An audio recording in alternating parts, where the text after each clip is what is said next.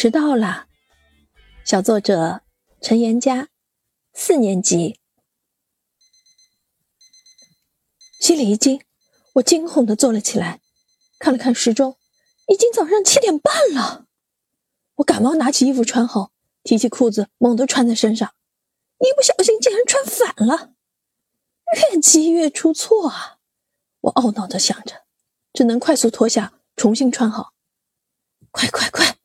我心里暗暗叫着，冲出房间，快速刷好牙，迅速的抹了把脸，飞快的冲向餐厅，拿起牛奶，撕下吸管，准确的插进孔洞，喝了一大口，拿起餐桌上妈妈烤好的面包，咬了一大口，拎着书包就往电梯间跑。当我急急忙忙赶到公交站的时候，一辆公交车刚刚开走，我都快急哭了。今天一定会迟到了。等了半天，公交车终于来了，我赶忙挤了上去。今天感觉公交车开的也特别慢。我的天哪！我真想对司机说：“求求您了，开快点吧！”终于到了学校门口，我飞快的跑到教室前，往里偷偷看了一眼，朱老师已经在上课了。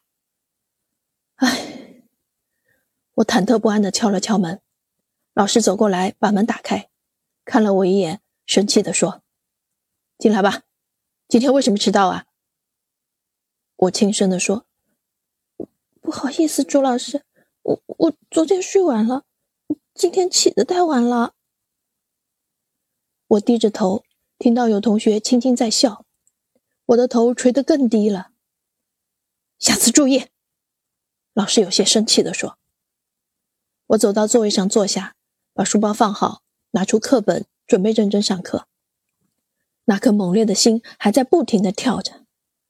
以后可千万别迟到了。